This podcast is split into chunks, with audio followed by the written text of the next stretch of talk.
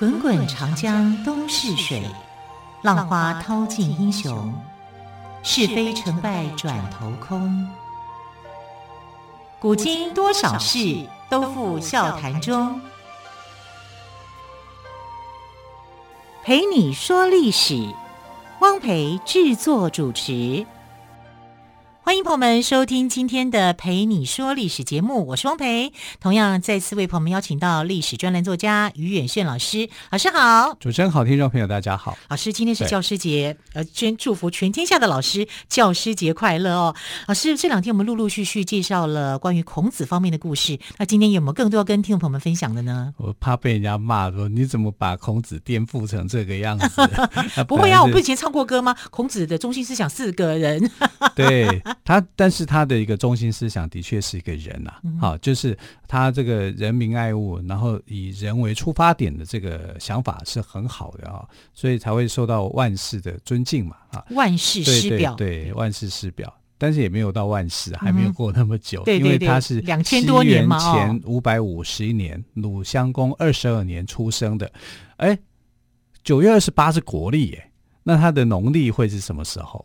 可是老师，我觉得很奇怪，以前的时代会有国历吗？当然没有啊，国历是史。那我们怎么怎么推算出今天九月二十八号是孔子的生日呢？我们有万年历啊，我们可以一直推啊，一直推啊，对、哦、啊，是现代的历法，所以你会知道说，教师节不是古代历的。教师节是现代历的，是在什么时候呢？在一九五二年，也就是伊丽莎白二世登基的那一年哦。啊，英国女皇对，英女王是在一九五二年登基的那一年，民国四十一年的时候才立九月二十八号为教师节，但这个是国历。那推算农历的话，应该是在八月二十七啊，所以。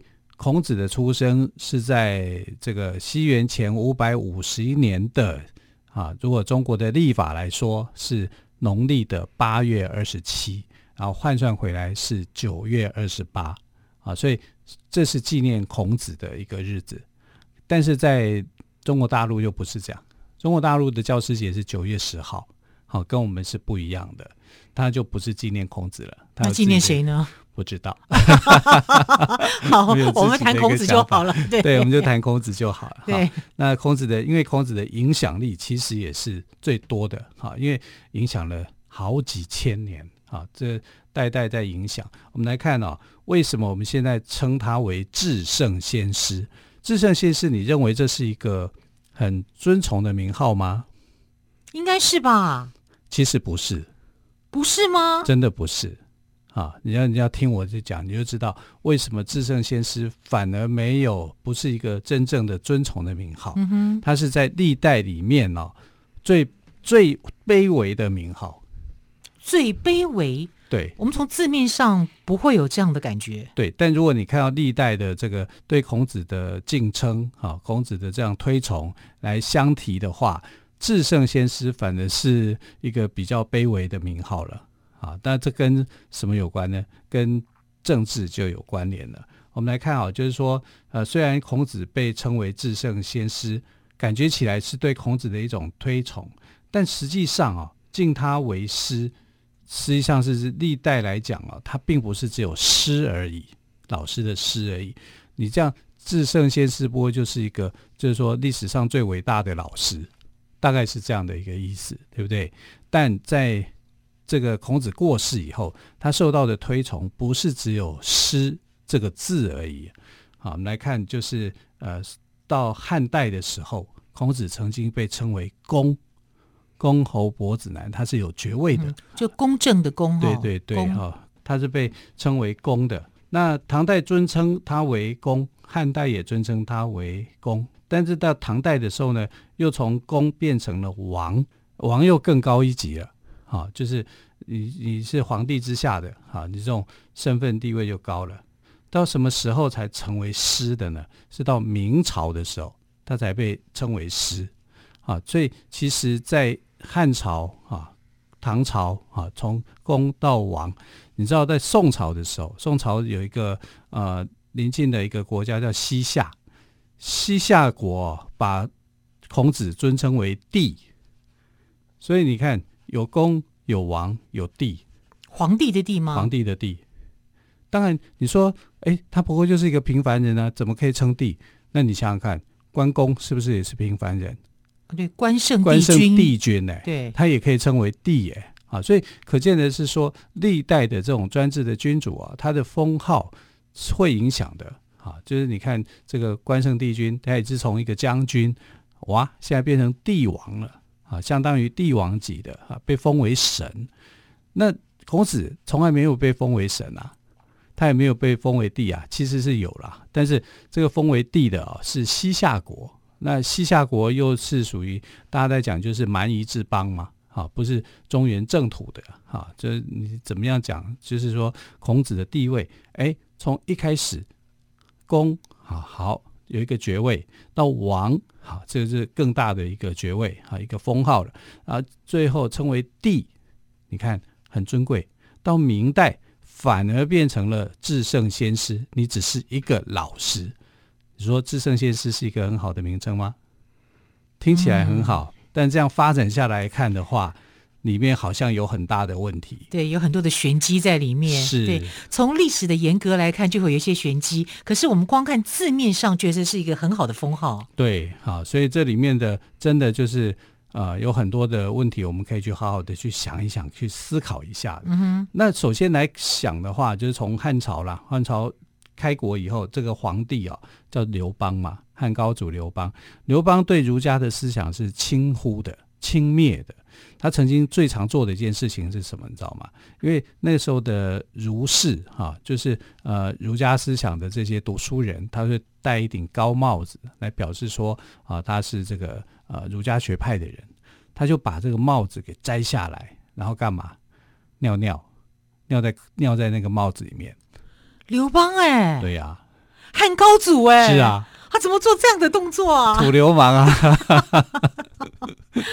那就是一个话又说回来，跟他的身份也蛮像的。对，所以他常常在儒士的帽子里面去恶作剧啊。对，他也不遮掩他的想法，对，对不对？对，不遮遮掩掩，很直接。遮掩。可是汉朝建国以后呢？哎，你说他对儒士这么样的不礼貌，但是刘邦还是到山东曲阜啊啊，去跟孔子致意啊。啊，对，你对老师是尊敬的，奇怪了，你对孔子的这些信仰孔子学说的人，反倒这种做很多不礼貌的事情。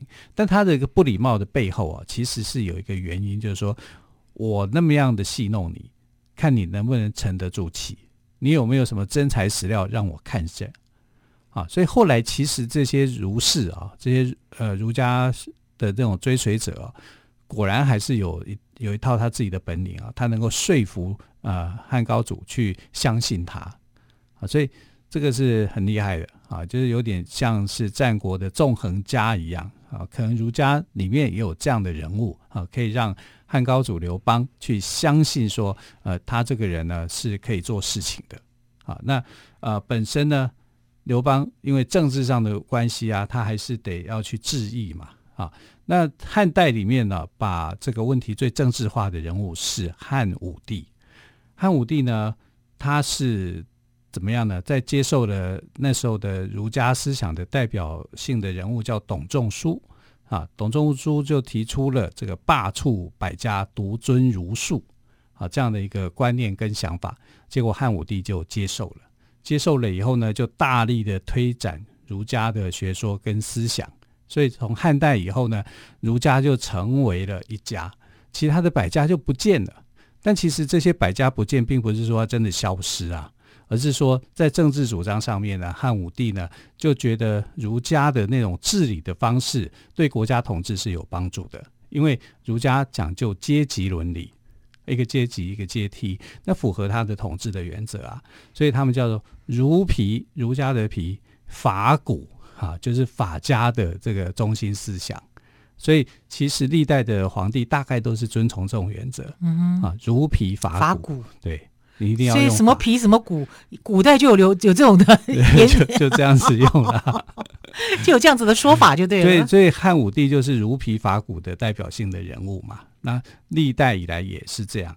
可可是你要对这个儒家思想的一个推崇，那就是对孔子的推崇啊。最明显的代表性的人物就是孔子，他就是代表啊。所以在汉代的时候呢，如呃如孔子就变成了公了，啊，这个爵号就有了。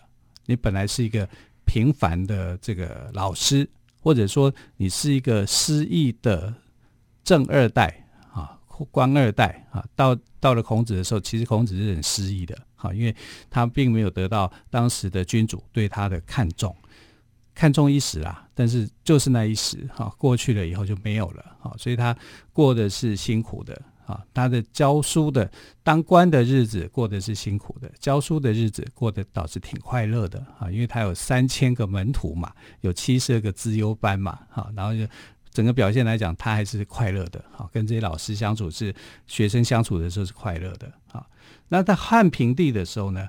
这个因为王莽执政的关系啊，所以他就非常的推崇儒术啊，然后孔子就得到了这个褒成宣尼公的这个封号啊，褒就是褒奖的褒，成功的成啊，宣尼公，宣扬的宣，对。对。啊，因为他就给他这样的一个名称，嗯、虽然我也不太懂这个名称是什么意思，好像外语哦。包括宣尼公，你如果用腔调变一下，好像在讲在讲哪一国的语言？那我们就开玩笑啦，这、嗯、因为其实呃，它有它的一个意义在啦，嗯、对，一定是的哦。休息一下，再请于宇轩老师跟我们说哟。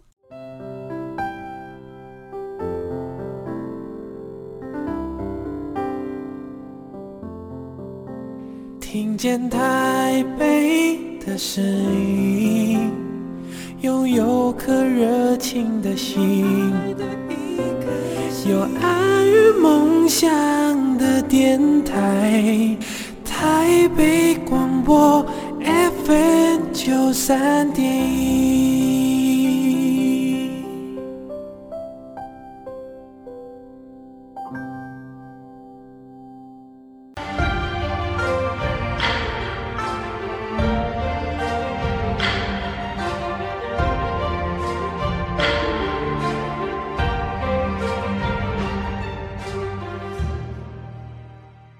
这里是台北广播电台陪你说历史节目。今天是一年一度的教师节，我们特别来宾历史专栏作家于远炫老师也跟我们谈到了至圣先师孔子。那么，老师还有更多关于孔子的故事吗？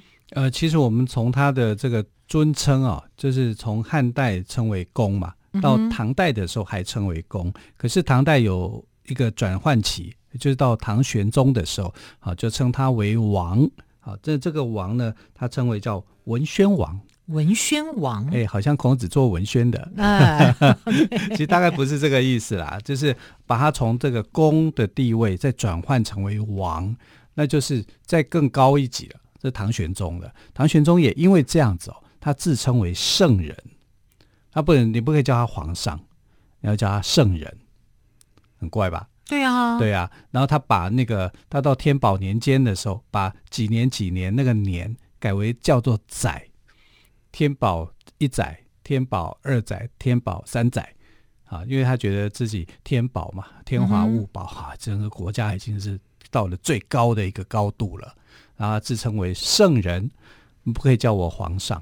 啊，那他叫做圣人的话，是不是他的意思是呃？圣人的这个封号呢，称号呢，比呃皇上更为完美。对，他也觉得比较文雅一点，他喜欢这样的一个称号啊。然后他把他在开元年间的时候，就把这个圣人哈、孔圣人的地位提高为文宣王。啊，他的意思是这样子啊，是非常非常的特殊了。就是到唐代的时候，唐玄宗的时候，玄宗之前呢，都还是公嘛这样的一个称号。到玄宗之后啊，就这个我们看到孔子呢，就变成文宣王了。那四年以后啊，就改封为叫做什么呢？叫做至圣文宣王。本来叫。至圣先师的至圣吗？对，所以至圣这个两个字就这样来的出现了，就，就在在这里出现了哈。那西夏的到宋朝以后呢？宋朝也是，当然宋朝因为是呃儒儒家学说非常发达的一个时代嘛，他们也非常的推崇。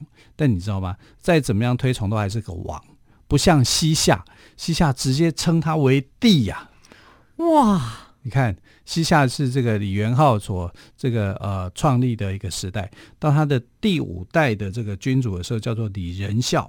他不但是提倡儒学，然后广设学校，还封孔子为叫做本来是文宣王，对不对？现在叫文宣帝，不不会是虚竹吧？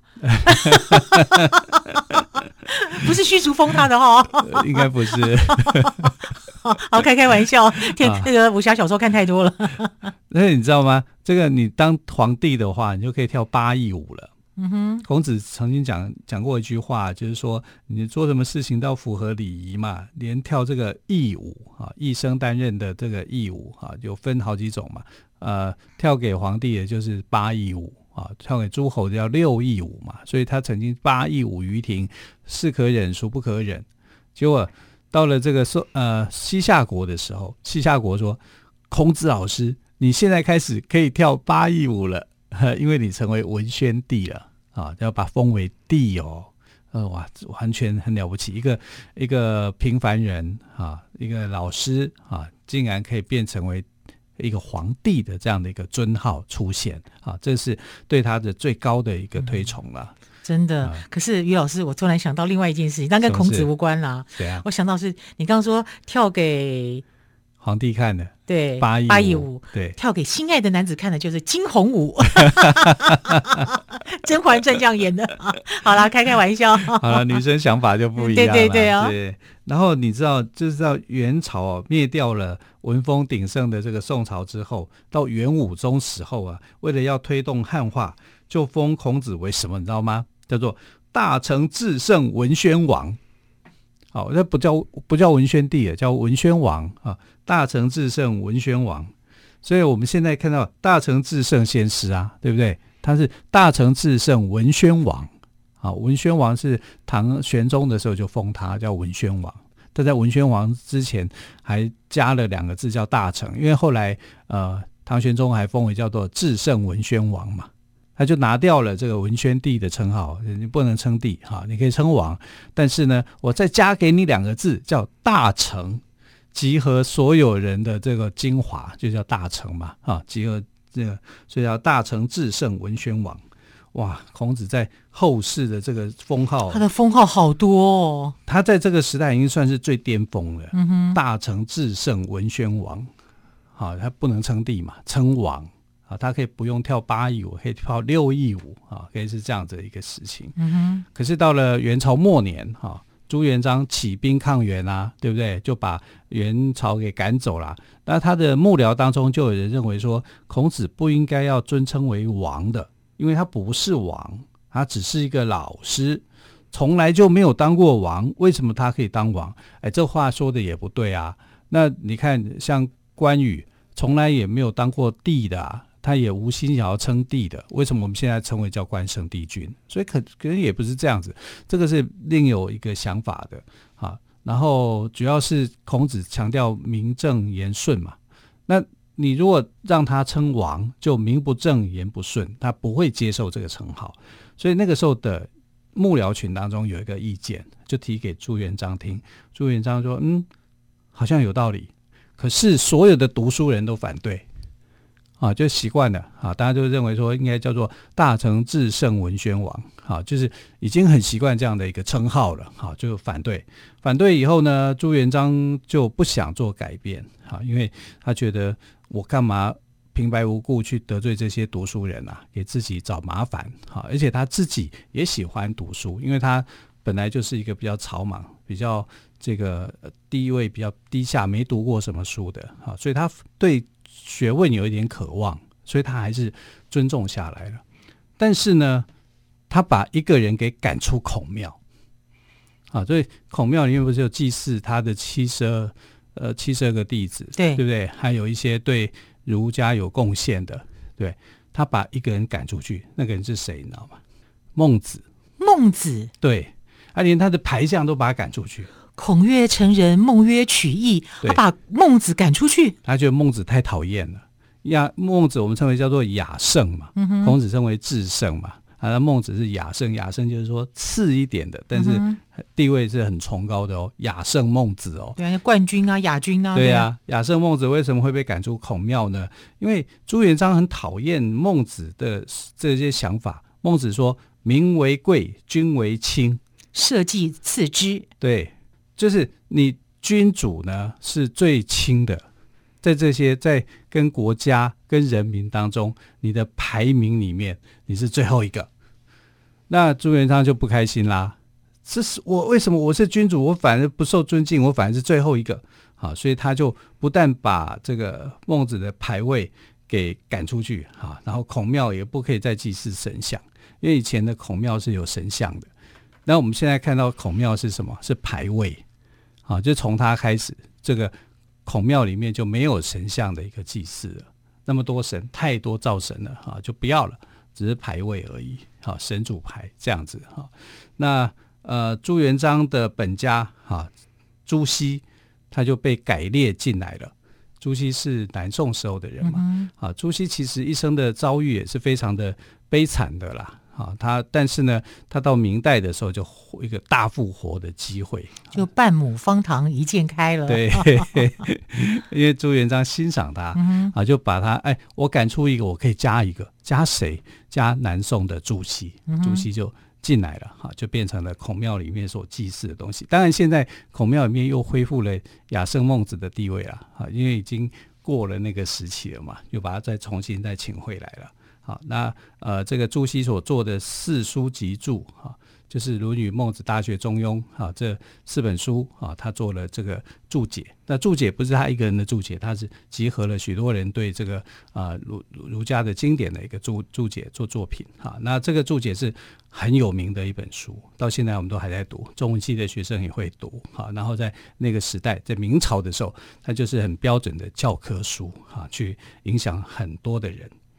可是我们看明代这样好像很推崇孔子，对不对？对啊，但是呢，到了明世宗哈朱厚熜嘉靖皇帝的时代，却把这个孔子的地位往下踩。为什，为什么呢？他不是大成至圣文宣王吗？对，对不对？